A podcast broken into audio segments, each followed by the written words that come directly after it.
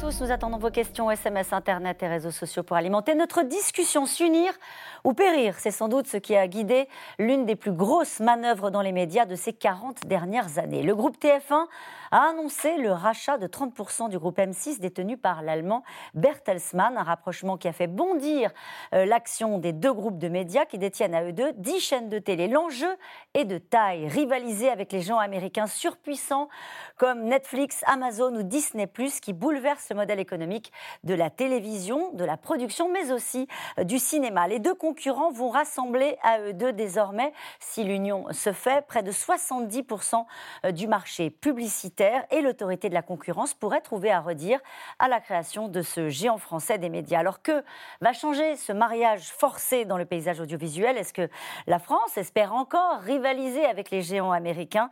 Qui sont les nouveaux barons de la télé française?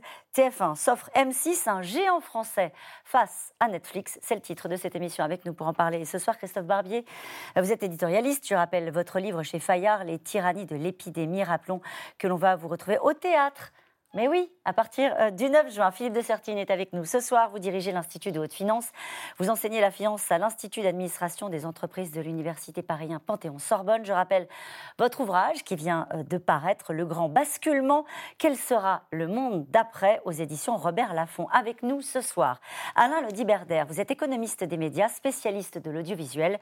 Euh, vous êtes l'auteur de la nouvelle économie de l'audiovisuel aux éditions La Découverte. Enfin, avec nous ce soir, Caroline Bonacossa. Vous êtes journaliste spécialiste des médias pour l'hebdomadaire Stratégie. Signalons le lancement dès jeudi d'un nouveau podcast sur les plateformes et stratégie.fr, quatrième pouvoir dédié au vrai pouvoir de la presse et des médias. Bonsoir à tous les quatre. Merci de participer à ce C'est dans l'air en direct. Je vais commencer avec vous, Caroline Bonacossa, parce que quand même, pour les gens qui nous regardent ce soir, quand on parle d'un rapprochement entre TF1 et M6, on parle quand même des deux frères ennemis de la télé française. Et oui, ça semble totalement euh, hérétique ce rapprochement. Euh, depuis euh, la création d'M6 il y a 34 ans, M6 essaye de, de, grappiller petit à petit des parts de marché, une présence.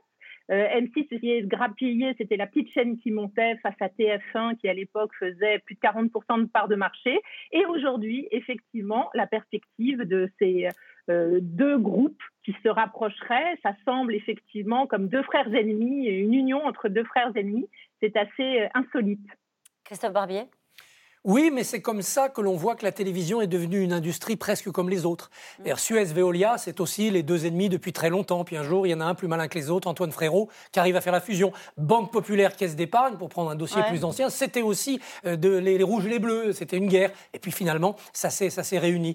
Euh, c'est souvent comme ça le, le marché. Alors, est-ce que ça suffit à faire un champion de taille européenne, de taille mondiale, qui soit. Ça, c'est tout l'enjeu. Mais il va de soi que c'est par la paix intérieure, c'est-à-dire la fin des guerres civiles, qu'on peut créer des champions capables de gagner des guerres extérieures, notamment contre Netflix. Euh, Alain Le Diberder, comment ça s'est passé? Pourquoi est-ce que c'est TF1 qui rachète et qui remporte cette bataille de 30% euh, du groupe euh, M6 Il n'était pas tout seul hein, dans le match. Non, alors, TF1 en audience est plus grosse que M6 mais à la bourse est plus petite. Hmm. Donc euh, c'est un paradoxe hein, euh, apparent. Euh, la chaîne qui a le plus d'audience vaut moins que celle qui en a, qui en a peu. La réalité, c'est que c'est parce que l'actionnaire d'M6 a déclenché le, tir en Bertelsmann, qui est un groupe, c'est le groupe RTL Group, qui a décidé de se retirer des marchés non germanophones. Et donc la, la, raison, c'est que le, le, le, petit en audience, mais le gros en, capitalisation boursière a eu un actionnaire qui a dit je veux vendre. Ça paraît pas incongru. C'est parti. Euh, ça paraît pas incongru pour l'économiste que vous êtes, euh, Philippe de Sertine, ce rapprochement euh, entre deux frères ennemis de la télévision française. Alors c'est pas incongru parce qu'effectivement on savait qu'il y allait y avoir quelque chose. Ce qui est intéressant, c'est un groupe français c'est constituer un groupe français, euh, ce qui n'est pas négligeable, on va dire, dans tout ce qui est en train de se produire. On sait qu'au niveau européen, il y a l'alternative, et nos voisins italiens, allemands réfléchissent peut-être à justement des approches transfrontalières. Et Bertelsmann, l'allemand, dit bah, c'est intéressant de voir là si on peut constituer euh, une entité qui serait purement française, avec évidemment là l'idée que derrière, on est en train de faire du contenu, et du contenu, mmh. en fait, c'est s'adresser à ce gigantesque marché qu'est le marché d'Internet. Mais vous avez presque les uns et les autres l'impression, enfin c'est ce que je ressens,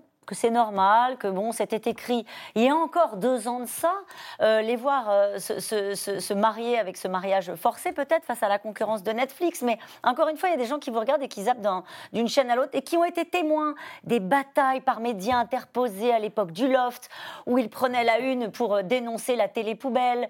c'est quand même de ces deux chaînes-là dont on parle. Il y a 2500 ans, les cités grecques se faisaient la guerre et puis quand les Perses arrivaient, tout le monde s'unissait parce qu'il fallait sauver la, la baraque. Netflix. C'est les, les Perses c'est Netflix. C'est un peu ce qui s'est passé. Il y a eu une première amorce quand même qui a été l'aventure Salto, c'est-à-dire une plateforme où TF1 et M6 se retrouvaient pour essayer de montrer que, que dans ce genre de commerce d'image, la plateforme, on pouvait exister. C'était assez complexe, euh, c'était même plus que complexe, c'était même vraiment, vraiment indébrouillable pour les acteurs, mais c'était un premier signe. Et puis surtout, si ce n'était pas écrit, c'était annoncé. En effet, il y avait une mise en vente. Ça n'a pas été un raid hostile de TF1 déclenché d'on ne sait où. Ça a été une mise en vente par un actionnaire allemand qui a une nouvelle stratégie de germanisation de son, de, son territoire. À partir de là, ce qui pouvait surprendre, c'est que ça soit TF1 le choisi plutôt qu'un autre acteur. Assez vite, dans les petits milieux, on a considéré que TF1 avait les faveurs de Bertelsmann parce qu'il était considéré comme un partenaire plus solide et plus simple, en fait, pour, mm. pour contracter. C'est vrai que peut-être on aurait aimé pour les commentaires quelque chose de plus original, c'est-à-dire un nouvel acteur comme euh, Daniel Kretinsky qui arrive euh, de l'Est, hein, il est tchèque, avec déjà un petit groupe de presse en France, venir dans la télévision, ou bien Xavier Niel qui lui aussi a déjà un pôle de presse écrite, mais qui par la production télé a montré son savoir-faire, raflé M6. C'était sans doute plus excitant intellectuellement. Mais les Allemands ne fonctionnent pas par excitation intellectuelle, mais par rationalité industrielle. Donc s'ils sont allés à ce qui est le plus, le plus simple peut-être pour eux, le plus rationnel, et surtout le plus apte à ce que vous avez décrit tout à l'heure, c'est-à-dire convaincre l'autorité de la concurrence que les choses sont cadrées. Deux grands groupes de médias français à un an de la présidentielle, est-ce que cette opération est validée au château, comme on dit Christophe Barbier? Oui, je pense que ça ne se fait pas sans qu'il y ait à un moment donné, si ce n'est un imprimature, du moins un nihil obstat, comme on disait dans l'Église. C'est-à-dire que le pouvoir politique ne s'y est pas opposé. Là aussi, TF1 M6, c'était le plus hmm. confortable pour les politiques par rapport à d'autres solutions, et notamment la solution Bolloré, qui, on le sait, ne plaît jamais à l'Élysée, que ce soit pour euh, euh, l'avenir du groupe Lagardère, ce qui est déjà acté, ou que ce soit pour ce, pour ce dossier-là. Parce que ce dossier n'était pas seul dans le paysage. Il y a d'autres dossiers qui étaient en, en compétition, notamment l'avenir du groupe Lagardère, qui s'est d'ailleurs tranché il y a quelques semaines. C'est un vrai enjeu industriel, Philippe de Sertine oui, je crois que c'est un enjeu politique, ça fait aucun doute. C'est un enjeu industriel, et quand on parle de l'enjeu industriel, là, c'est tout média, parce que je crois qu'il faut bien se rendre compte que on est, dans 10 chaînes de télé hein, quand on met TF1 et M6 ensemble. Hein. Ce qu'on disait d'ailleurs tout à l'heure, quand vous disiez les téléspectateurs, au fond, est-ce qu'ils savent vraiment qu'en fait, ils sont sur le même groupe que vous avez, on va dire, la galaxie Vivendi Canal, hein, donc euh, dans laquelle vous avez euh, déjà 7 chaînes, vous avez M6, 5 chaînes, vous avez. Donc on est, on est avec, euh, je dirais déjà, des éléments qui se croisent, recroisent. N'oublions pas ce qu'on disait, la presse écrite. Et pareil, les radios aujourd'hui sont en train de se recomposer. Euh, l'édition, les grands pôles d'édition, tout ça, toute la création est en train, on va dire audiovisuel, euh, presse écrite, etc.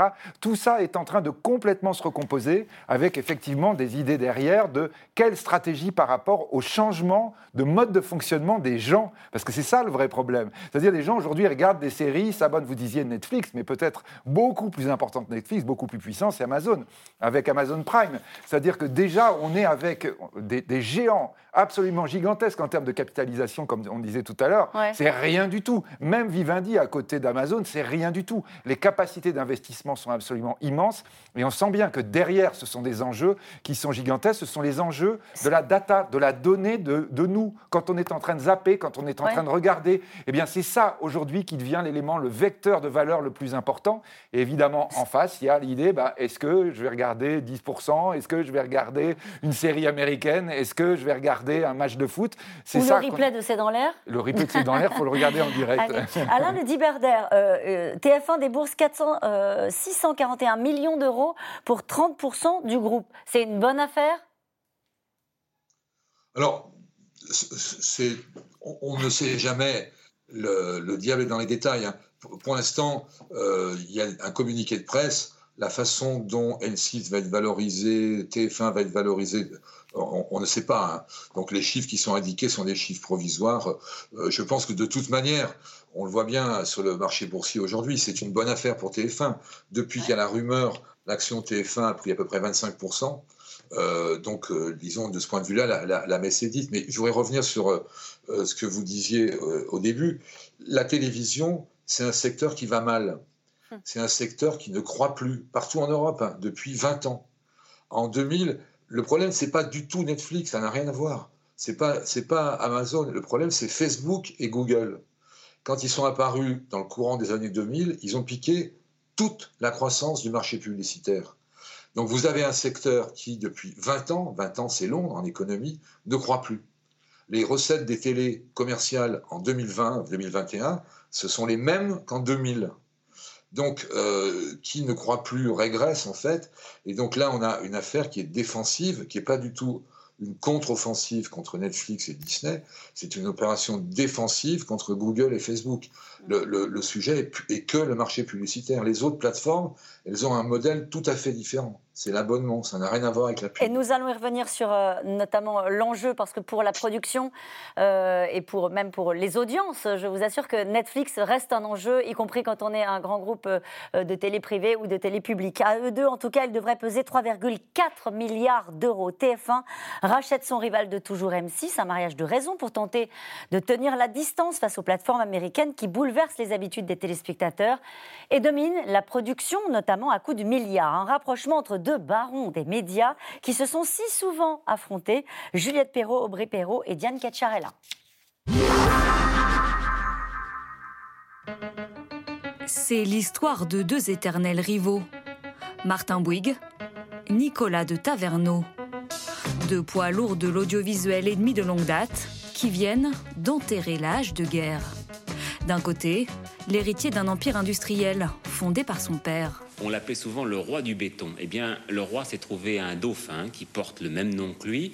Il s'agit de son fils Martin, 36 ans, qui a tout à l'heure été désigné à l'unanimité par le conseil d'administration du groupe Bouygues, un groupe qui, il y a deux ans, participait au rachat de TF1. De l'autre, celui qui a consacré 34 ans de sa vie à ce qui n'était encore à l'époque qu'une petite chaîne privée, devenue aujourd'hui un petit empire. 16 chaînes, 3 radios et un patron Nicolas de Taverneau qui mise sur le divertissement et fait entrer M6 dans la cour des grands. M6, comme on dit, en a sous le pied. Elle compte bien profiter de cette capacité, et notamment cette capacité créative. Un homme d'ambition scruté par la concurrence. Xavier Couture, ancien directeur d'antenne à TF1 dans les années 90, s'en souvient. C'est quelqu'un d'extrêmement euh, euh, professionnel. Il est très dur. Hein. C'est pas, on ne dirige pas et on ne réussit pas le, parcours qu'il a, qu'il a accompli euh, dans le groupe M6 sans être un, homme intransigeant. J'ai connu l'époque à TF1 où il y avait un président qui n'était pas, réputé pour sa mollesse, qui était le président Lelay. Et donc parfois, les, affrontements entre Patrick Lelay et Nicolas de Taverneau faisaient trembler les murs. Mais bon, c'est la vie du business. Hein. Je crois que au bout du, du bout du compte, les deux hommes se respectaient énormément. Un concurrent redoutable qui a ses propres idées sur le paysage audiovisuel français. En France, on n'a pas assez de groupes. Euh, de, groupes de télévision, il y a trop de fragmentation. Il y a plein de petits groupes et la France n'est pas assez euh, importante pour euh, se disperser. Il aurait fallu qu'il y ait trois groupes privé de télévision et un groupe public, et puis que la diversité des chaînes se fasse autour de ces groupes. Imaginait-il à l'époque qu'il allait lui-même devenir le PDG d'un futur géant de l'audiovisuel privé? TF1 M6, un mariage inédit. Au total, 3,4 milliards d'euros de chiffre d'affaires. Encore faut-il obtenir l'aval de l'autorité de la concurrence et du Conseil supérieur de l'audiovisuel, loin d'être évident. Premier obstacle, à eux deux, TF1 et M6 contrôleraient 75% du marché publicitaire télévisé français. Impensable pour les annonceurs. Aujourd'hui, quand une marque discute avec les différentes chaînes, elle a des choix. Elle peut euh, faire basculer ses écrans de publicité sur une chaîne ou sur une autre. Demain, cette capacité à pouvoir arbitrer entre différents acteurs va être restreinte. Et donc, en effet, la capacité de euh, la, la chaîne ainsi constituée de ce groupe de négocier un prix supérieur et malheureusement renforcé. Autre élément qui va être scruté de près, le risque que pourrait entraîner la fusion en matière de pluralisme. on aura un acteur qui sera prédominant dans sa capacité à aller acheter des programmes. Et donc, face aux GAFA, ça peut être une bonne chose en termes de rééquilibrage et de souveraineté, mais sur les enjeux de pluralisme au sein des différentes chaînes de l'audiovisuel public et privé en France, il faut vérifier vraiment, et c'est tout le travail de l'autorité de la concurrence, qu'il n'y aura pas un risque d'assèchement du marché, d'assèchement de la création et donc de manque de diversité et de pluralisme à la fin. Le nouvel ensemble ne pourra en tout cas pas conserver les dix chaînes hertziennes qu'il possède actuellement. Trois canaux, devront être cédés pour respecter la réglementation anti-concentration. L'opération de fusion pourrait aboutir à la fin de l'année 2022, mais elle fait déjà monter les cours de la bourse. À Paris ce matin, les actions des groupes TF1 et M6 étaient en nette hausse. On était déjà en train de discuter de ce qui va se passer après, c'est-à-dire le fait de revendre et de céder des chaînes, parce qu'ils ont 10 chaînes euh, à eux deux, c'est ça? Et ça, c'est pas, ça, c'est pas possible. Je crois que c'est 7 le maximum. Alors, il y en a trop en trop. Alors, soit on fait bouger la loi, pourquoi pas? Le pouvoir politique n'est pas complètement sourd à cette idée de ne pas affaiblir un groupe au moment où on le constitue. Mais il va de soi que le débat sur le pluralisme va se mêler de cela. Est-ce que ce n'est pas trop dix chaînes dans un seul groupe quand on est notamment dans une période comme ça politique un peu instable? Même si on peut considérer qu'en France, entre un service public très puissant et d'autres acteurs, que ce soit le groupe Drahi ou le groupe Vivendi Bolloré, le pluralisme il est quand même garanti. C'est pas TF1 M6 qui nous font basculer d'un côté soviétique. Mais enfin néanmoins, la loi pour l'instant c'est d'en vendre. Lesquels on vend?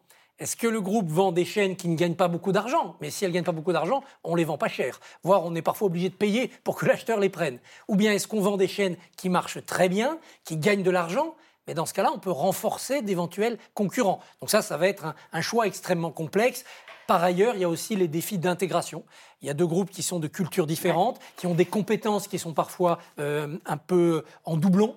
Euh, comment vous refaites l'assemblage? Il y a un peu de temps pour ça, puisqu'en effet, il y a 18 mois maintenant pour cette fusion-là. Caroline Bonacossa, c'est vrai qu'on a entendu parler de synergie. Donc, dans ces cas-là, quand on parle de synergie, euh, c'est qu'on va réduire les effectifs.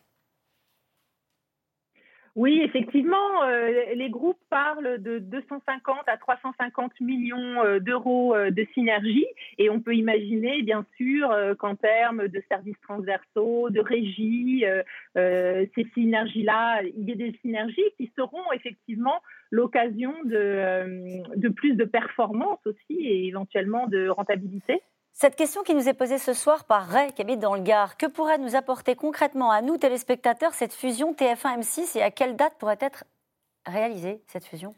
Euh, Qu'est-ce que ça change pour les, c'est vrai, pour les téléspectateurs au fond? euh, Ils auront toujours le pouvoir, ils ont la zapette entre les mains. Oui, c'est ça. Et de toute façon, donc ça, ce qu'on évoque là, c'est la possibilité de conserver des programmes français, d'avoir euh, des programmes et notamment des créations françaises qui soient faites, qui soient réalisées et qu'on ait, euh, on va dire aujourd'hui encore, la possibilité d'espérer d'avoir de la croissance de ce point de vue. Je crois qu'effectivement, ce qu'on disait tout à l'heure, euh, il y a un vrai risque d'avoir en réalité un étiolement de la capacité, notamment de création autour des télévisions. Mais ces deux groupes-là, ils étaient fragilisés. S'ils n'avaient pas, pas, fait cette fusion, encore une fois, on, pas, on va revenir sur la concurrence, il n'est pas dit que les choses se passent comme ils l'ont prévu. Euh, C'était des groupes qui étaient affaiblis. Alors, ce qu'on disait tout à l'heure, ce sont des groupes qui ont des chiffres d'affaires, même entre par exemple 2019 et 2020, qui ont baissé. Leurs chiffres d'affaires baissent, leur, leurs bénéfices baissent, mais ils sont toujours bénéficiaires. Ils ont toujours de la trésorerie, c'est pas énorme. Ils sont tous les deux alors à l'abri autour de groupes très très importants. Hein. TF1, groupe Bouygues évidemment, qui est un, groupe qui peut parfaitement faire face à une difficulté, mais il n'en a pas besoin. Euh, M6 qui fait partie d'un grand groupe allemand qui était là aussi, plus petit que Bouygues hein, quand même, mais enfin qui était là aussi en capacité, euh, on va dire, d'aider l'entreprise si elle n'allait pas bien. Néanmoins, ce qui est clair, c'est qu'on voyait vraiment un étiolement. Et même quand on regarde les comptes de M6 de l'année dernière, on voit qu'ils ont été obligés de remonter leur trésorerie Comment En investissant beaucoup moins. Ils ont beaucoup moins investi en 2020, ce qui n'est pas le cas de TF1 qui a investi beaucoup. Euh, mais donc on était bien dans une situation où toutes ces sociétés sont plutôt en baisse. Et donc évidemment, pour celui qui a la zapette, comme vous dites, il y a le risque d'avoir des émissions qui soient de moins bonne qualité ou des productions qui soient de plus en plus étrangères. Alain Le Berder, cette question sur les téléspectateurs qui nous regardent ce soir et qui disent qu'est-ce que ça peut changer pour nous? Est-ce que le fait qu'il y ait une forme de concentration de ces deux groupes privés, est-ce qu'ils peuvent avoir la main notamment euh, sur euh, les tarifs de la TNT, ce genre, ce genre de choses? Non, alors la, réponse, elle tient en quatre lettres. Hein. Rien. Ça ne va rien changer. Non, euh, d'abord, Il va falloir développer un peu. Oui, alors c'est difficile de développer du rien, mais. Bah alors, alors je vais demander la parole à Christophe Barbier. non, mais ce que je veux dire, non, mais ce que je veux dire, c'est que euh, le fait, ça change pour les annonceurs, ça on l'a entendu dans le reportage, mais même sur le contenu de ce qu'on va avoir à l'antenne, ça ne changera rien. Il y aura toujours deux identités. On ne va pas renommer une chaîne qui serait une espèce de fusion entre TF1 et M6, Alain Liberdère. Oui, oui, non, ils l'ont dit d'ailleurs. Hein, euh, L'identité d'M6 et, évidemment de TF1 ne va pas changer. Après, les autres petites chaînes, elles n'en ont pas d'identité. Euh, je pense que même nos, téléspectateurs les plus assidus savent pas vraiment ce que c'est que Sister. Euh, on a multiplié des petites chaînes qui, sont, qui, qui, qui, ont une audience relativement faible de 1 ou 2 ou 3% de part d'audience et les téléspectateurs n'ont aucune affection particulière pour ces chaînes. Donc même sans la réglementation qui va imposer de passer de 10 à 7 chaînes, les groupes auraient supprimé ces chaînes. Mhm. Elles n'ont pas d'intérêt économique. Euh, elles occupaient le terrain à l'époque où les fréquences étaient rares et très demandées. Aujourd'hui, les fréquences ne sont pas rares et ne sont plus demandées. Donc ces chaînes sont en trop de toute façon. Et les téléspectateurs, encore une fois, verront, verront peut-être effectivement des trous dans l'offre TNT, mais comme ils ont à 75% accès à la télévision via des box et via Internet, ils verront rien du tout l'autorité de la concurrence peut changer la donne. En ah fait, ce sont les seuls. Et le CSA L'autorité de la concurrence et le CSA ont leur mot à dire. L'autorité de la concurrence de manière euh, juridique, immédiate, hein, parce que dans ce genre de fusion, ça passe d'abord par elle. Le CSA, depuis l'arrivée de Roch-Olivier Mestre, le CSA a ouvert une politique beaucoup plus souple, ne se veut plus le gendarme tatillon du respect des règles euh, pour euh, coller derrière les chaînes pour voir si elles respectent tout, mais plutôt accompagner des mutations pour faire en sorte que l'exception culturelle française, l'audiovisuel français, ne soit pas dévoré et piétiné. Donc c'est une vision beaucoup plus stratégique qu'a impulsé le nouveau président du, CSA est à mon sens complètement fondée. Néanmoins, je pense que le téléspectateur va voir des changements. D'abord à un court terme. Il y a l'euro de football. La répartition des matchs entre les deux va se faire d'autant plus à l'amiable qu'ils sont appelés à fusionner que c'était le cas déjà avant où ils se répartissaient les belles affiches. Dans des compétitions futures où l'équipe de France est engagée, par exemple la Coupe du Monde au Qatar fin 2022, si c'est toujours TF1 M6 qui sont là, et il n'y a pas de raison que ça change, ça sera aussi de manière beaucoup plus souple. Deuxièmement, on se souvient de la, de la compétition rude sur la télé-réalité. M6 gagne la course de vitesse en lançant euh, le loft. TF1 est obligé de, faire mieux, ou de mm. faire pire, diront certains, mais d'être dans la surenchère. Aujourd'hui, on peut penser que dans le groupe, on dirait c'est telle partie du groupe qui se charge de la télé-réalité, les autres vont aller dans d'autres directions. Troisièmement, pour les producteurs qui vont démarcher sans cesse les chaînes pour caser leurs produits, pour dire mettez de l'argent dans ma série, mon film, mon émission de variété, eh ben, ça réduit le nombre d'interlocuteurs. Donc le rapport de force change un peu. AE2, c'est 50% eh d'achat de contenu, 50% des films récents. Donc vous êtes producteur, vous, pouvez moins faire jouer la concurrence en disant attendez, euh, si vos conditions sont celles-ci, je vais taper à la porte d'en face. Avant M6 TF1, pour certains produits, ça devait permettre aux producteurs un certain jeu, comme les publicitaires qui voit le marché se réduire, donc c'est celui qui offre des espaces qui se renforcent, les producteurs peuvent légitimement, si ce n'est s'inquiéter, du moins renouveler leur stratégie. Et il y en a un qui gagne à la fin, c'est Nicolas de Taverneau, Caroline Bonacossa. Oui, effectivement, quel parcours euh, incroyable. 34 ans, donc il dirige M6 une fois de plus, euh, qui est une chaîne qui était au départ un robinet à clic, à clic pardon, et il l'a fait grandir en proposant effectivement, euh, en investissant en premier tout ce qui était télé-réalité, et puis aussi les concours de talent.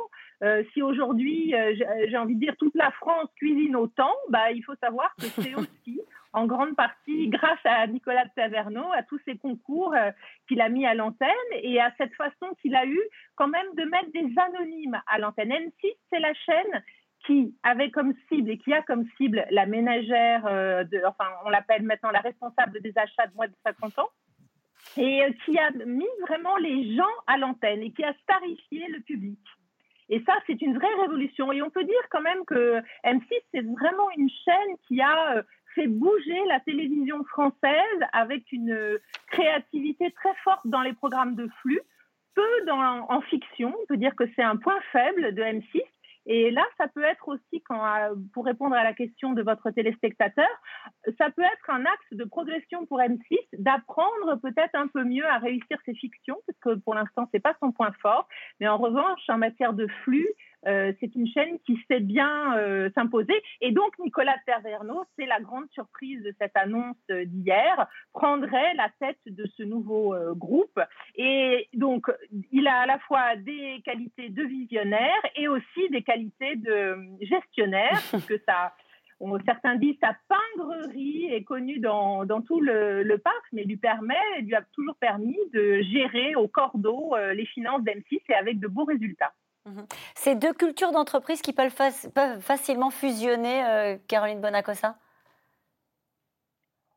Oh, pourquoi pas? Parce qu'après tout, euh, ce sont déjà deux entreprises privées qui ont une fois de plus la même cible publicitaire. c'est la responsable des achats, et donc, euh, une culture, oui, des cultures d'entreprise, oui, qui me semblent beaucoup moins opposées qu'on a pu, euh, qu'on pourrait l'imaginer, tout à fait. Est-ce que c'est le début des grandes manœuvres euh, dans, les médias? Vous disiez tout à l'heure, il y a aussi ce qui se passe en radio, il y a d'autres acteurs, le groupe LVMH qui est engagé dans, dans, sur ce sujet-là également. Est-ce que c'est le début d'une recomposition du paysage médiatique français? Je pense que ce n'est pas le début parce que ça a commencé déjà. Hein. C'est-à-dire qu'on est vraiment là, effectivement, dans des grandes manœuvres importantes et là, bien entendu, avec ce rapprochement, je crois qu'effectivement, on dit ça change rien. Et en même temps, si ça change parce que c'est plus les mêmes gens à la tête ou parce que on voit bien, quand on est en train de regarder le groupe Canal, à quel point quand même l'identité, la façon de fonctionner, même la rédaction a changé. C'est-à-dire que là, on est avec des choses, quand vous, vous êtes téléspectateur et que vous regardez euh, CNews aujourd'hui ou même Canal,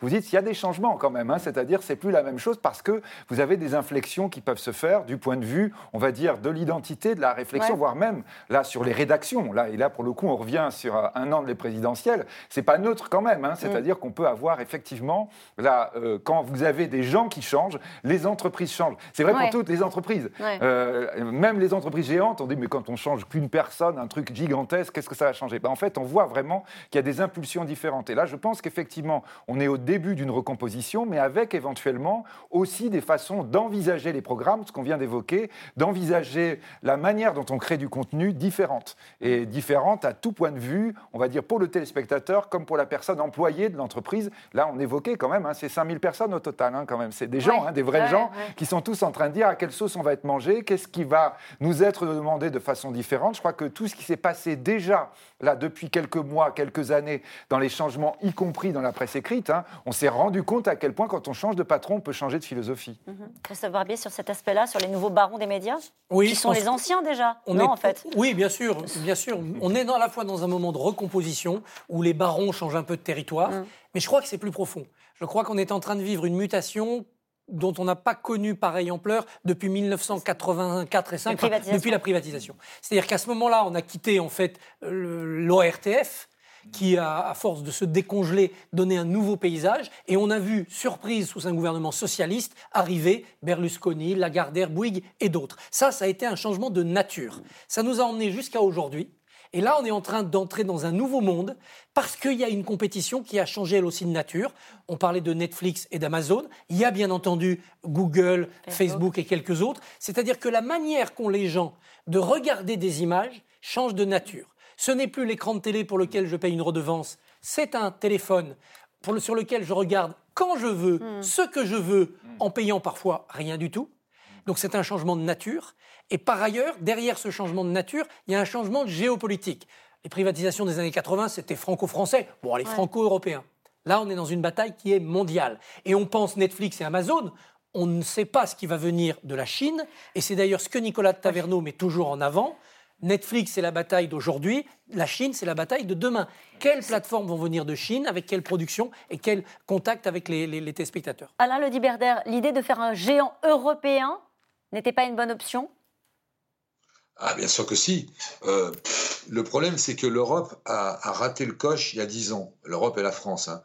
Tout ce dont on parle là existait il y a dix ans. Facebook et Google avaient pompé le marché publicitaire il y a dix ans. Netflix avait lancé son streaming et avait dit qu'il viendrait en Europe il y a dix ans. Les écrans plats, la, 4G, euh, tout ça existait. Et c'est à ce moment-là que l'Europe aurait pu réagir en, d'abord en passant une directive en 2010 et pas en 2020, en essayant d'avoir une stratégie industrielle. Hein, pourquoi pas C'est difficile, mais Netflix et, Disney arrivent à traduire leurs programmes dans toutes les langues. Les, les euh, depuis 40 ans, doivent le faire, elles l'ont jamais fait. Donc effectivement, l'Europe a raté une occasion. Et ce genre de plan ne repasse probablement pas une deuxième fois. Mais cela dit, on peut, on peut espérer, on peut rêver. Euh, les groupes euh, privés n'ont jamais réussi à s'entendre en Europe, et c'est même plutôt l'inverse. Hein. Bertelsmann se replie sur l'Allemagne. Euh, TF1 est un groupe purement français, et donc ça n'en prend pas le chemin. Mais les télés publiques devraient s'allier euh, la, ZDF et, France Télévisions ont déjà des accords. France Télévisions, c'est avec la mais c'est encore petit, c'est sur quelques coproductions. Mais si on veut une alternative aux grandes plateformes euh, multinationales, je rappelle que ce sont des pavillons de complaisance. Hein. Google et Facebook ne payent pas d'impôts pratiquement et ne financent pas les programmes, ni euh, européens ni les autres. Donc il y aurait plein de raisons de, de lutter contre elles. Mais on ne le fait pas. Et ça, ce mariage, c'est un début de réaction de la part des Français, à votre avis? Est-ce que ça peut peser Il y a cette phrase de Nicolas de Taverneau, euh, euh, donc euh, patron du groupe M6, qui est visiblement appelé à prendre la direction de ce, nouvel attelage, qui dit M6 et TF1 sont des nains par rapport à Netflix? Est-ce que ensemble ils peuvent être plus forts? Est-ce que c'est mécanique, mathématique, ou est-ce que ça ne pèsera pas, à votre avis, Alain Lediberder non, je pense que ça pèsera pas. En fait, ça va plutôt en sens inverse, c'est que les, euh, les télés européennes n'ont pas de stratégie européenne, encore moins de stratégie mondiale, et donc elles tentent de, de, mener intelligemment hein, un combat quand même d'arrière-garde sur leur territoire national. C'est ce qui se passe.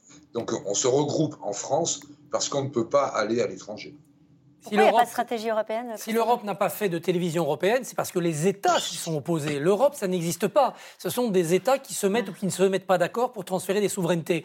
Les Allemands ont voulu garder leur maîtrise, les Italiens ont voulu garder leur maîtrise. Regardez comment Bolloré a été traité quand il a voulu mettre un pas dans le paysage audiovisuel italien, et les Français de même. Entre leur exception culturelle et les intérêts politiques, non, non, restons petits, restons entre nous. C'est une affaire de souveraineté. Et voilà, de souveraineté, puis aussi d'intérêt politique. C'est-à-dire quand vous êtes président ou, ou Premier ministre d'un pays, vous avez le numéro de téléphone des patrons de chaîne. Si vous n'êtes pas content, vous pouvez appeler. Si vous mmh. avez construit des, monstres européens, c'est sans doute mieux pour l'économie de l'Europe, mmh. c'est un peu moins bien pour le dialogue entre politique et, médias. C'est ça qui a manqué à l'Europe. Alors est-ce qu'il est trop tard?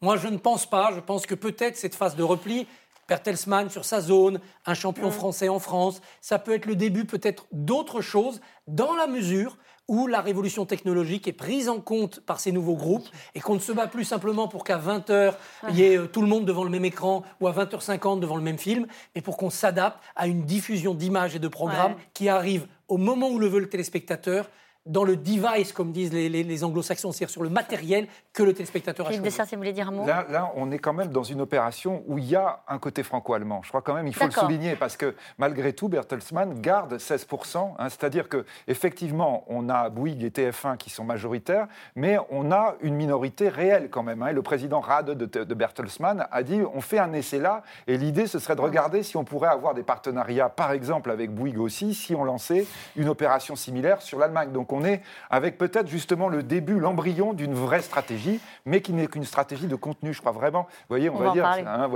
proposer du contenu, mais pas plus encore. Hein. Mm. Tout a euh, commencé avec des vidéos louées par correspondance. C'était dans les années 70. Aujourd'hui, Netflix rassemble 200 millions d'abonnés dans le monde et attire sous sa marque les plus grands acteurs, les plus grands réalisateurs. En 10 ans, cette plateforme a bouleversé l'économie du secteur. Laura Rado et Arnaud Fora.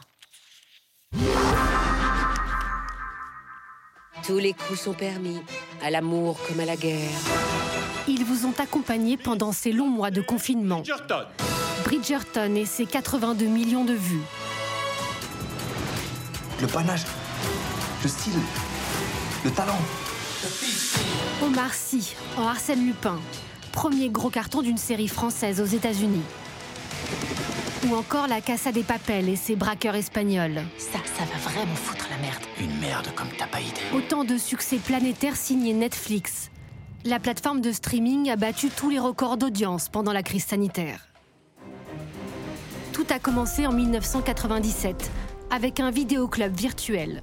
Basé en Californie, Netflix fait de la location de DVD par correspondance. À sa tête, pas de petits génies dans un garage, mais des vétérans de la Silicon Valley. Leur objectif, devenir l'Amazon des DVD. La distribution numérique peut être à la fois une opportunité et une menace. Si on l'ignore, c'est une grosse menace. Mais si on en tire profit, on peut améliorer notre service et offrir le meilleur du DVD et le meilleur du numérique. Le tout combiné, c'est une chance incroyable.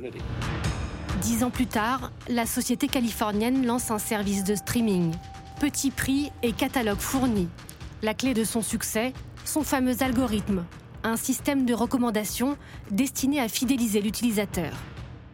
Netflix vient aussi bousculer tout un écosystème, notamment en Europe. Ce n'est pas juste Netflix qui arrive en Europe, c'est Internet et c'est le monde qui évolue. Il est plus mondialisé et la bonne nouvelle, c'est que je pense que Netflix peut offrir aux réalisateurs européens une plateforme mondiale et efficace pour que leurs films soient vus par beaucoup de gens. Mais à son arrivée en France en 2014, Netflix suscite l'inquiétude. Ses concurrents, chaînes de télévision en tête, lui reprochent de ne pas participer au financement de la création française. Une situation amenée à changer selon la loi européenne. Si on prend Netflix, combien Netflix va payer? Est-ce que vous pouvez nous donner un chiffre Entre 150 et 200 millions d'euros. Tous les ans? Tous les ans. Les plateformes, nous allons les obliger à financer la création française. Mais Netflix n'a pas attendu d'y être contraint pour investir dans ses propres contenus. Pour rivaliser avec les grands studios américains, la plateforme n'hésite pas à sortir son chéquier. Comme pour The Irishman, 160 millions de dollars de budget. Le prix pour s'offrir Robert De Niro et Al Pacino, dirigé par Martin Scorsese. On a eu le soutien d'une société qui nous a dit en gros, vous ne subirez aucune intervention de notre part, faites exactement le film que vous voudrez. Et puis il y a les documentaires. Un nouveau rebondissement dans la tragique affaire de l'assassinat du petit Grégory. Nous avons deux témoins. L'Américain mise sur des affaires criminelles hors normes, comme celle du petit Grégory. Quand on va sur Netflix, euh, on choisit avant tout une histoire, qu'elle soit de la fiction ou, de, ou que ce soit une histoire euh, racontée sous forme documentaire. Euh, et, abolir un peu ces frontières qui étaient euh, les sacro-saintes frontières avec aucune communication, et puis surtout des publics très spécifiques pour l'un, pour la fiction, un grand public plus, plus large, et puis un, public plus niche pour les documentaires. Netflix a changé les codes. Avec 200 millions d'abonnés, Netflix s'est imposé comme la première plateforme mondiale de vidéo à la demande. Mais la firme affronte à présent la concurrence d'Amazon, de Disney, d'Apple ou même de Salto en France, une alliance entre TF1, M6 et France Télévisions qui met l'accent sur la production française. Et cette question, Netflix, c'est pas cher et surtout, il n'y a pas de pub. Quand sera-t-il de TF1, M6 ah, je pense qu'il y aura de la pub. Il y aura de la pub, bien sûr qu'il y aura de la pub. Mais vous savez, quand il n'y a pas de pub, il faut savoir comment vous payez. Vous payez bien sûr par votre, euh, votre abonnement. Mais si l'abonnement n'est pas cher, c'est que vous apportez autre chose. Qu'est-ce que vous apportez à Netflix qui vaut si cher pour que Netflix vous court après Netflix ou les autres plateformes? Bah, C'est vous. Vous, vos comportements, vos données, ce que vous êtes et euh, ce que la plateforme va pouvoir vendre à des vendeurs de yaourts, à des vendeurs de voitures, à des vendeurs de tout et n'importe quoi, parce qu'on vous connaît. On sait ce que vous avez regardé, on sait ce que vous avez aimé, on sait quand vous avez zappé, on sait si vous avez vu un épisode de Lupin ou toute la série. Et ça change on quoi qu'on ait vu qu'un épisode de Lupin ou Lupin ou toute la série? Ah bah ça détermine votre profil sociologique. Et ah vous n'achèterez pas les mêmes choses. Et les spécialistes de marketing, Philippe Dessertine le dirait moins que moi, pourront prévoir vos achats du mois suivant en fonction de votre comportement télévisuel. Il y, y a des machines, il y a des modèles pour cela. Et ça, ça vaut très très cher parce que c'est d'autres marchés qui vont s'intéresser à vous. Netflix n'aura été que l'espion venu dans votre foyer pour voir comment vous vous comportez, sans violer votre intimité, puisque c'est vous qui vous abonnez, c'est vous qui allumez la télé, c'est vous qui zappez. Donc, c'est en total. Le modèle, il repose effectivement sur le nombre d'abonnés et sur les données, comme le dit à l'instant Christophe ouais, Enfin, il faut se souvenir quand même hein, que Patrick Lelay, président de TF1, avait dit Mon boulot, moi, c'est de donner du cerveau disponible à Coca-Cola. hein. temps de cerveau disponible. Ça, commence, ça commence depuis très très longtemps, cette idée que c'est la publicité qui vous rentabilise. Effectivement, ce qui change maintenant, c'est la donnée. Et c'est la raison pour laquelle, quand euh, tout à l'heure on disait c'est à péage, non, non, Amazon Prime, maintenant, c'est gratuit. C'est-à-dire, vous ne payez pas. Parce qu'en réalité, rien que la data, et, vous avez une offre sur Amazon Prime extraordinaire, enfin, il ne faut, faut, pas qu'on fasse trop de publicité là ce soir. Mais, mais parce que, effectivement, là, vous avez l'utilisation de la donnée qui est en réalité la façon dont tous ces groupes aujourd'hui euh, gagnent et, on va dire, valorisent euh, de façon incroyable, euh, je dirais, l'ensemble du marché publicitaire. Et c'est comme ça qu'ils peuvent investir sur les contenus, comme on l'a vu dans, le reportage, avec des signatures inouïes du, mais là, cinéma. On entendait la ministre dans le reportage. mais dire on va, faire, on va les faire payer entre 150 et 200 millions tous les ans, c'est rien. Mais non, c'est rien. C'est-à-dire, vous voyez, en réalité, quand vous regardez Netflix, ils sont en perte depuis le début de leur démarrage. Ils font des investissements monstrueux. Nous, on regarde les comptes de Netflix depuis qu'ils existent.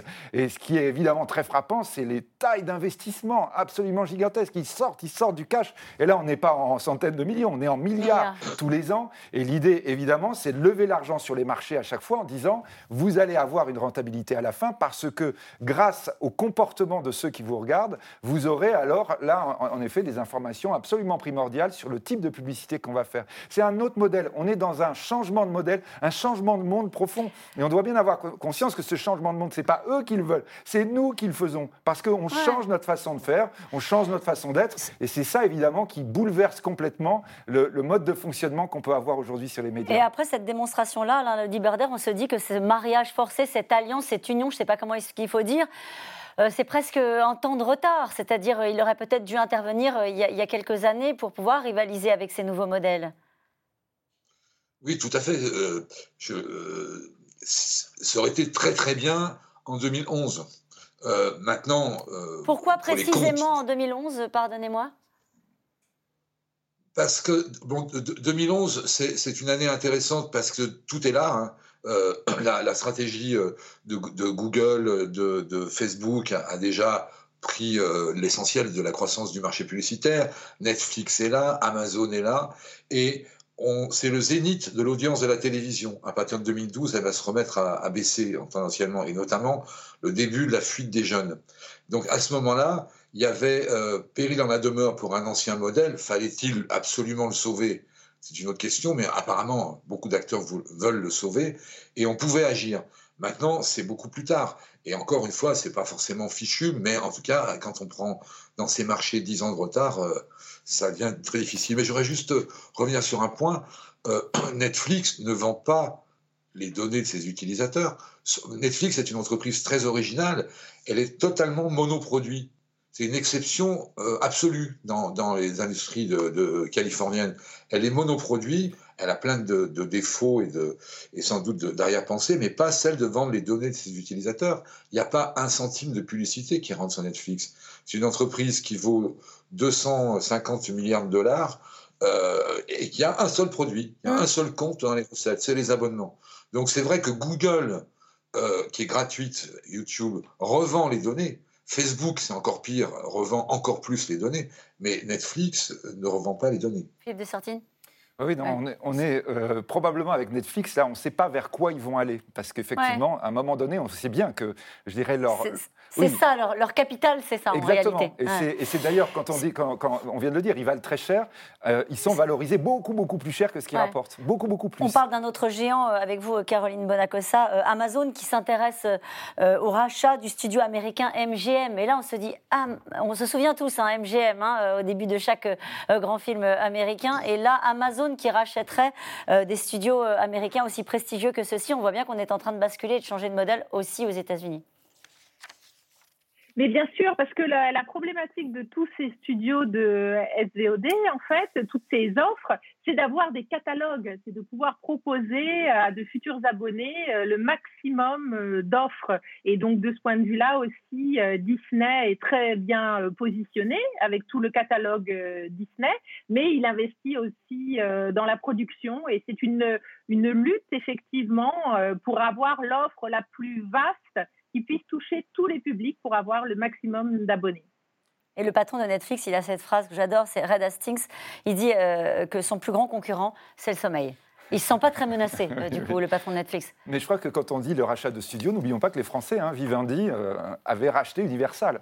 Et que là, dans un des grands changements qu'on va avoir à la fin de l'année, c'est que Universal va être détaché, entre guillemets, du groupe, enfin, va rester sous l'Empire Bolloré, mais va être coté on pense que la valeur va être entre 33 et 40 milliards. C'est-à-dire c'est une rentrée de cash énorme pour le groupe Vivendi et qui va lui permettre évidemment d'être un acteur complètement différent par rapport à tout ce qu'on est en train d'évoquer. Là, on est dans des grandes manœuvres où c'est l'argent des marchés qui va rentrer et qui va à nouveau permettre, on va dire, des opérations d'une ampleur qu'on n'imagine pas. Et est-ce que c'est bien pour la création, ces plateformes euh, qui ont peut-être un modèle euh, contestable, on l'a dit, hein, la, vente des données, notamment si c'est le cas, euh, ont aussi boosté certains modèles de création. Je pense aux séries euh, qui sont arrivées de ces plateformes-là, Christophe Barbier. Bien sûr, l'argent a été mis dans la création en partie. Il y a eu d'abord des achats de catalogues, et puis après, il y a eu la création de, de produits originaux, et notamment les séries. C'est-à-dire que là encore, on n'est pas dans un changement d'échelle, de degré, où on met plus d'argent pour faire les mêmes films qu'avant en mieux. Non, on crée autre chose, la série.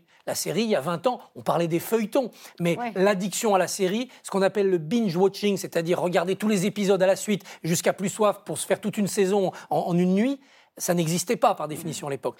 Les plateformes ont apporté cela. Alors est-ce que c'est bon pour la création. pour les, les, producteurs, les réalisateurs La création, c'est pas un pari gagné d'avance. On peut considérer qu'une des premières inventions de Netflix, qui est House of Cards, c'est une excellente série. Quand ils sont arrivés en France, ils ont dit, vous allez voir, on va, on va tourner quelque chose qui va épater tout le monde. Ça a été Marseille, ça a déçu beaucoup de, de téléspectateurs, même si ça a fait aussi son, son parcours. Donc vous voyez, ce n'est pas gagné à tous les coups. Mais la création, c'est donner du travail à des scénaristes, à des réalisateurs, à des acteurs. De ce côté-là, les plateformes sont plutôt au rendez-vous de leurs de leur défis. Et le prochain film de Danny Boone et le prochain film de Jean-Pierre Jeunet sortiront en exclusivité euh, sur, euh, sur cette plateforme. Donc ils arrivent on a, on a vu De Niro. De Niro, c'est le parrain. Donc l'âge d'or du cinéma américain et c'est maintenant via Irishman, c'est-à-dire ben, qui commence à être l'âge d'or des plateformes. Et ça, pardon de faire un parallèle, peut-être qui n'a pas de sens, mais dites-le moi si c'est le cas, je le prendrais pas mal, Philippe de Sertine. Mais est-ce que cet attelage dont nous parlons depuis le début pourra faire aussi ce genre de choses? À un moment donné, euh, rapatrier des grands noms du cinéma français, etc., pour les faire naître sur une plateforme qui verrait le jour Ou est-ce que ça n'a rien à voir? On, l'espère, on l'espère, mais je crois que, vous voyez, il faut être très clair, quoi. La création, elle est très, très liée au capitalisme. C'est le dernier nabab de Fitzgerald, c'est les années 30. Le cinéma, Hollywood, c'est d'abord une énorme industrie. Et là, on est juste en train d'avoir une évolution à l'intérieur de l'industrie. C'est bien, ça fait pas très poétique et très romantique quand on parle de ça. Mais je vous dis, ça fait 100 ans que c'est comme ça. Comme l'édition a été au 19e siècle d'abord des affaires de business. Quand on fait écrire Alexandre Dumas, c'est pas parce qu'il a des idées, c'est parce qu'il vend. En sachant qu'aucun modèle ne remplace totalement l'autre. Alors voilà, vous hein avez, disons, vous avez des modèles qui déclinent. Hein. le théâtre qui a été, l'opéra qui a été, on va dire, la grande affaire industrielle du, 18 du 19e siècle, peut, a, décliné, existe toujours. Après, le cinéma a monté, décline, existe toujours. La télévision, pareil. Et là, on est avec une, autre manière d'envisager la création. Les créateurs sont en train de s'adapter, sachant que, bien sûr, ce qu'on disait tout à l'heure, oui, bien sûr, il y a des normes, comme vous aviez eu à Hollywood dans les années 30-40. Hein, mais aujourd'hui, il y a des normes, mais vous avez quand même une échappatoire extraordinaire qui est quand même la possibilité de créer de façon sauvage sur le net et de trouver un public tout seul. Et ça, c'est formidable. Il faut sauver l'exception culturelle française dans tout ça. C'est pas évident. On a le culte, nous, de l'auteur. Voilà que maintenant, les ateliers de scénario ont pris, ont pris le dessus. C'est pas facile comme, comme mutation. On a une vision poétique. On considère qu'il faut de la littérature. Et puis là, on a une industrie. Donc, il faut réussir à préserver le joyau culturel français dans une, un réalisme industriel.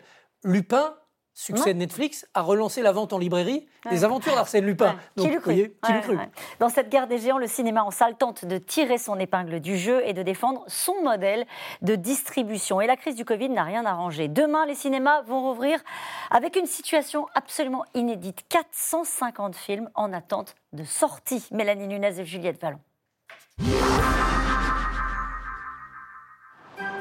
Max Linder, cinéma emblématique parisien né en 1919, resté fermé au public ces dernières semaines.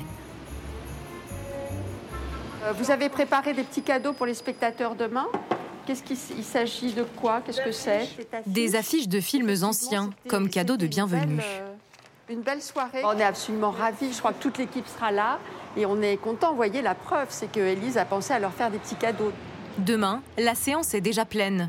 Dans son cinéma, Corinne doit aussi appliquer une jauge précise, comme dans cette salle, sur trois niveaux, de 560 places.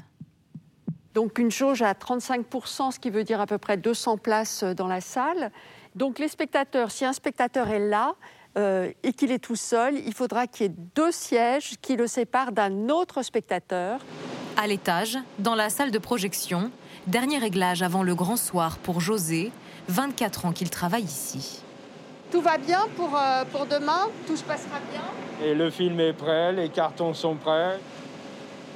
Ça me fait plaisir de revoir les gens dans la salle, de revoir les émotions, de revoir euh, tout cet engouement.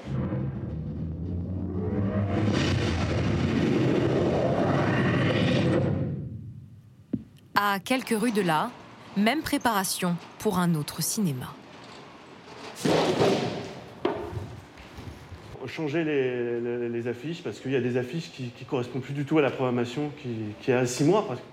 Mais il reste encore des films stoppés suite au deuxième confinement et reprojetés dès demain. Adieu les cons qui était à l'affiche, qui reste, et bien sûr Drunk, un film pétillant et un peu alcoolisé qui est vraiment magnifique, qui reste pour, sur la semaine du 19 mai. Pas facile de faire un choix. Seuls six films seront sélectionnés sur les 450, toujours en attente un film qui a été primé euh, comme euh, Adieu les cons, euh, qui a été primé au César et, qui, a eu une vraie réussite sur les neuf jours de, projection qu'il a eu, il s'est arrêté net. On sait qu'il va y avoir une reprise. Si ce public a trop de choix, bah, parfois il va sur ce qu'il connaît. Et, ce qu'on veut, c'est la diversité du cinéma parce que il y a quand même derrière tous ces films, il y a eu des réalisateurs qui ont fait des films et ce serait malheureux que ces films-là restent qu'une semaine à l'affiche. C'est l'histoire d'un jeune homme mélancolique. Dans un, un jeune homme, Nicolas Maury, réalisateur du film Garçon chiffon. Son premier long métrage, sorti fin octobre, est resté seulement deux jours à l'affiche. C'était comme l'idée de, d'enfanter quelqu'un, un enfant justement, et puis tout à coup de devoir le re-rentrer à l'intérieur. Euh, c'était assez barbare comme geste. Et puis, euh, il a fallu vraiment être très fort euh, psychologiquement pour pas se sentir dans une forme de fatalité. On fait des efforts sur son salaire, sur des choses où on n'est peut-être pas payé exactement bien tout de suite, pour pouvoir se dire mais on se récupérera, on parie sur, sur les entrées. Et là, ben, un film comme le mien, c'est carrément une catastrophe dans le sens où il était très très bien parti. Programmé dans 130 salles avant le confinement, ce film ressort aujourd'hui dans 230 salles à travers la France. Un soutien pour toute une équipe. Ça va aller, mon chiffon. Un film, encore une fois, c'est une entreprise, on le fait à plusieurs, donc ça met en péril euh, des distributeurs, etc. Donc eux ont énormément travaillé et il y a eu comme ça les annonces floues du gouvernement. Où va-t-on? Et, euh, et l'avenir du cinéma, c'est au cinéma. Demain, c'est sur sa moto que Nicolas Maury arpentera les rues de Paris, cinéma après cinéma, pour accompagner son film et savourer, il l'espère, le retour du public dans les salles obscures. Ah bah ça, on peut parier qu'il y en a du monde, quand même. Oui, il y aura un hein effet Movida, comme on dit, euh, par référence au mouvement culturel espagnol d'après la dictature, parce que la joie de se retrouver ensemble, la joie de dévorer de la, culture, cet effet Movida va profiter à, toutes les industries qui ont été arrêtées pendant le confinement. Mais on a pris des habitudes. On eh a pris des habitudes. Pourquoi je vous coupe, Christophe Barbier Parce que ça, cette remarque. Moi, j'ai pris l'habitude de regarder les films à la maison. Je n'ai plus envie d'aller au cinéma. Sauf qu'à la maison, on n'a pas les amis. On n'a pas forcément le bar avant, le restaurant après. On n'a pas les discussions endiablées parce qu'on a aimé ou qu'on a détesté le film. Jusqu'où est-on capable de se priver de ça et de le remplacer par des échanges de, SMS où on aime, on n'aime pas Est-ce que le groupe WhatsApp peut remplacer la soirée entre, entre amis? Mmh. À mon avis, il y aura quand même un effet festif, mais ça ne durera que le temps d'un été. Mmh. Il faudra deux conditions pour que ça perdure. D'abord, que la qualité des films soit au rendez-vous. On va avoir la quantité, c'est sûr. On attend le James Bond qui a été repoussé cinq fois. Bon. Mais est-ce qu'il y aura une qualité durable des films pour qu'on se dise heureusement que j'ai pas attendu que ça soit sur les plateformes? La deuxième condition, c'est que les cinémas s'adaptent et offrent peut-être autre chose que simplement le pop-corn et, la, salle. Et troisièmement, il faut aussi que le législateur se penche là-dessus. La chronologie des médias, c'est-à-dire un film qui sort en salle, puis euh, dans la télé qu'il a produite, puis en DVD, puis tout ça est à revoir, tout ça est à mettre à plat. Est-ce qu'il faut tout sortir en même temps? Et nous choisissons, nous, si on regarde ça sur une plateforme, sur notre téléphone en le payant tant, ou bien dans une salle en le payant tant Est-ce qu'on doit laisser ce multi-marché euh, faire, la, faire la loi, faire la justice par le choix des consommateurs? Ça, c'est aux politiques aussi de, s'en mêler. On entendait cette phrase, hein, l'avenir du cinéma, c'est au cinéma. Alain Lodi-Berder, est-ce que c'est un modèle qui va souffrir à la fois des conséquences euh, du confinement et de certaines habitudes qu'on a pu prendre, mais aussi de la, la puissance de feu sur la, la qualité de la production, notamment des plateformes? Alors, on a déjà eu un, laboratoire, c'était l'été dernier, où euh, pendant les, heureusement pendant l'été les salles ont rouvert et euh, après un, premier confinement qui avait été très dur et notamment psychologiquement, euh, beaucoup de gens sont retournés voir des films, mais il n'y avait pas les films américains. Donc on, ça, ça, a donné une fréquentation qui était autour de 55-60% de son niveau précédent. Les gens sont revenus, donc ça oui, je pense qu'il va y avoir un effet Movida et ensuite, euh, de, comment dire, on va revenir vers le même appétit du cinéma. Le problème, c'est deux problèmes. Le un, les films américains, ils vont revenir, ceux de 2020 euh, qui, étaient, qui, qui avaient été repoussés, ils vont sortir là maintenant dans le deuxième semestre, mais Netflix, euh, bien sûr, mais aussi Disney, mais aussi Universal, mais aussi euh, euh, Sony commencent à faire des deals avec les plateformes et donc les films américains vont se raréfier. Donc ça, c'est un premier problème pour les salles. Le deuxième problème, c'est que quand le déconfinement sera heureusement là, les salles vont retrouver un, autre problème qu'elles avaient avant et qui ne, s'est pas arrêté, c'est mm. le vieillissement. C'est-à-dire que le, la, la salle de cinéma, il y a une, je parlais de 2010, en 2010 était en majorité consommée par les moins de 25 ans. Maintenant, elle est en majorité consommée par les plus, fréquentée par les plus de 50 ans. Donc, c'est pas grave, les, les, plus de 50 ans sont des êtres humains comme les autres. Mais pour, pour le cinéma, euh, c'est pas le même public, c'est peut-être pas les mêmes films qu'il faut faire, et en tout cas, c'est pas le même marketing, on va dire, qui, est, pertinent. C'est la euh, génération, pardonnez-moi, je vous coupe, mais c'est la génération du gratuit, c'est celle qui consomme, comme le disait tout à l'heure Christophe Barbier, sur son smartphone en permanence, qui veut plus payer pour aller au cinéma. C'est comme ça qu'il faut l'expliquer, cette bascule? Euh, je pense que c'est plus grave que ça. Il y a euh, ce que les Américains appellent un media divide, une fracture médiatique à peu près à 30 ans on a une population qui a plus de 30 ans, qui continue à lire la presse, qui continue à vous regarder, à écouter la radio, à aller au cinéma. Et en dessous de 30 ans, on a une population qui regarde de moins en moins la télé, qui écoute de moins en moins la radio, qui va moins au cinéma et qui ne lit plus du tout de presse papier. Et donc ça, c'est un phénomène qui n'est pas propre au cinéma, mais le cinéma est un peu en première ligne face à ça, avec sa désaffection des, des jeunes, sa raréfaction des jeunes. Et nous revenons maintenant à vos questions. TF1 et M6 ont bien raison de s'allier face à la concurrence des gros mastodontes américains. L'union fait la force, non, Caroline Bonacossa? Mais oui, moi j'ai envie d'être positive. Je pense que l'union fait la force, que les savoir-faire euh, mis euh, ensemble euh, vont permettre effectivement à ces deux groupes de tirer le meilleur de chacun pour offrir à l'autre aussi son savoir-faire. M6 plus TF1, ça va faire quoi? 3 milliards et demi de chiffre d'affaires. On est à 30 milliards pour Netflix, 300 milliards pour Amazon. Mm. C'est pas seulement l'union fait la force, ça sera quand même encore David contre Goliath. Donc le bon mot, c'est ce que Caroline a dit, c'est savoir-faire. Il faudra être vraiment inventif, ingénieux pour être désirable. C'est 42% de l'audience de la télé, hein ensemble. Hein. Ensemble. Française, oui, bien sûr. Euh, TF1 et M6 ne sont-ils pas ennemis depuis des années? On l'a dit tout à l'heure, mais c'est en général comme ça que ça se passe. Oui, bah, quand on est ennemi, on se connaît bien, on mm. s'espionne, on s'imite, on essaye de se distinguer, on se vole souvent des vedettes, hein, ça arrive. Bon, euh, finalement, le jour où on se dit que l'intérêt, c'est peut-être de faire la paix et de se marier, eh bien, on y arrive euh, tout simplement. L'histoire de l'humanité tout entière est contenue dans ces réconciliations. Cette fusion ne constituera-t-elle pas un monopole dangereux pour la création, la diversité des programmes? Alors bon, bah, ça c'est de toute façon ce qui va devoir être jugé parce qu'on est là en train d'en parler comme si c'était fait. On a dit 18 mois, hein, donc il peut y avoir ah. euh, un certain nombre de réflexions qui pourraient arrêter l'opération. Ce qu'on disait tout à l'heure, vous voyez, par rapport à tous ces chiffres qu'on donne, c'est le monde ancien. Vraiment, je crois mmh. que par rapport à tout ce qu'on dit, le monde est en train de changer de manière incroyable. Et donc là, par exemple aussi, on est en train de dire, mais les règles qu'on a, la publicité qu'on regarde, mais est-ce qu'on doit regarder que la publicité télévisée? Quand on est en train de dire on va empêcher de regrouper de groupes télévisuels alors que la publicité c'est un marché tellement large et là ils sont loin loin, loin, d'avoir une position dominante. Donc c'est tout ça là qui va probablement être le débat. On le disait tout à l'heure, le CSA, euh, dès cette année, était en train de dire, mais en fait, notre règle des 10 chaînes, des 7 chaînes, pardon, qui date de 1986, est-ce que vraiment c'est encore valable aujourd'hui? Mm. Donc tout ça, c'est les grandes questions. Le monde, de, le monde de demain est en train d'arriver à toute vitesse. Et est-ce qu'on est prêt à tout cela? C'est pas sûr. Au-delà des enjeux économiques, cette fusion engendre-t-elle aussi des enjeux politiques? Christophe Barbier Oui, bien sûr, il y a des enjeux politiques. Il y a une question qu'il est bon de se poser toujours en démocratie, c'est de vérifier si le pluralisme de l'information va être, va être préservé.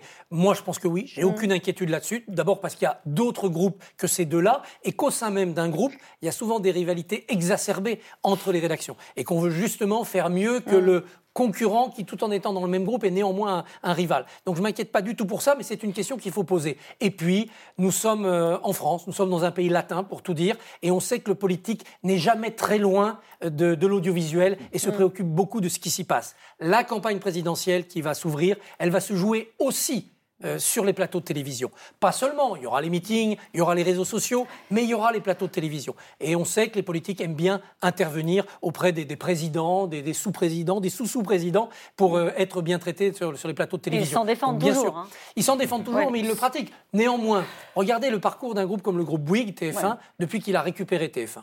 Il a traversé toutes les tempêtes politiques. Euh, Jacques Chirac lui en voulait d'avoir été trop baladurien. Est-ce que TF1 a capoté? Non. Euh, Martin Bouygues était assez proche de Nicolas Sarkozy. Est-ce que l'élection de François Hollande a été fatale à TF1 Non. Il y a des puissances de groupes qui font qu'on passe par-dessus les adversités euh, politiques. Et à la fin, ce sont les enjeux industriels qui l'emportent? Oui, oui, oui, oui. Enfin, de toute façon, c'est important que l'enjeu industriel, vous voyez, c'est important qu'on ait du capital français, que l'on puisse investir là-dedans, parce que sinon, effectivement, alors là, ça passe à l'étranger. Cette fusion ne va-t-elle pas concentrer surtout beaucoup trop de pouvoir dans les mains d'une seule régie publicitaire euh, Arnaud Le Diberder. Alain Le Diberder, pardon. Euh, bah, oui, euh, sur, le, le, marché publicitaire au sens étroit télévisuel, oui, cette régie va être archi dominante. Celle de TF1, était déjà très très dominante. Hein. Mais comme euh, on, le disait, le marché publicitaire télé, c'est la moitié du marché publicitaire vidéo. Il y a, enfin, c'est même moins de la moitié. 55% des dépenses vont maintenant sur Facebook et Google. Le problème, c'est Facebook et Google. Il faut toujours le, le, répéter. Donc oui, la régie de, de TF1, si jamais, si jamais elle est autorisée fusionner avec celle d'M6, parce que probablement l'autorité de la concurrence demandera qu'il y ait deux régies séparées, même si c'est un peu fictif. En tout cas, elle sera évidemment très très importante. Mais euh, l'annonceur qu'on voyait dans un, de vos sujets représentant des annonceurs, euh, c'est très bien qu'il s'inquiète de la puissance de TF1 et, euh, et d'M6, mais j'espère qu'il s'inquiète encore plus de celle de Google. Parce que c'est pas la même dimension, comme on le disait. Mais j'ai pas entendu les annonceurs se plaindre de Google pour l'instant. Qui diffusion dit licenciement à prévoir Non, on en parlait tout à l'heure à Philippe de Sertine.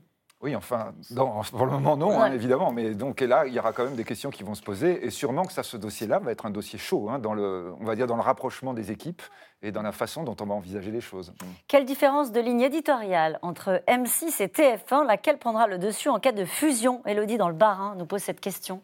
Il ne faut pas qu'il y en ait une qui prenne le dessus. Il faut ajouter les, vertus de chacun. Depuis, le, depuis le début de cette aventure, M6 s'est construite en essayant d'être différente. Donc, par exemple, pour l'information, on met l'information plutôt avant le rendez-vous du 13h et avant le rendez-vous du 20h. Ils ont construit des rendez-vous d'information. Ils communiquent même en termes de publicité sur le thème à 13h, vous saurez tout, à 20h, vous saurez tout. Sous-entendu, pas la peine d'aller regarder les autres. Ils ont toujours cherché la différence puisqu'ils étaient le plus petit. C'est ça qu'il faut continuer à, cultiver. TF1, dans des tas de domaines, est la chaîne de référence et M6 était la chaîne de différence. Il mm. faut continuer à avoir ce double esprit, sinon ils perdront tous les deux. Est-ce que c'est l'idée, Caroline Bonacossa, de ce que l'on en sait? D'ailleurs, est-ce qu'on en sait quelque chose des intentions de contenu euh, de, ces de, ces deux, groupes pardon, à la veille de ce rapprochement?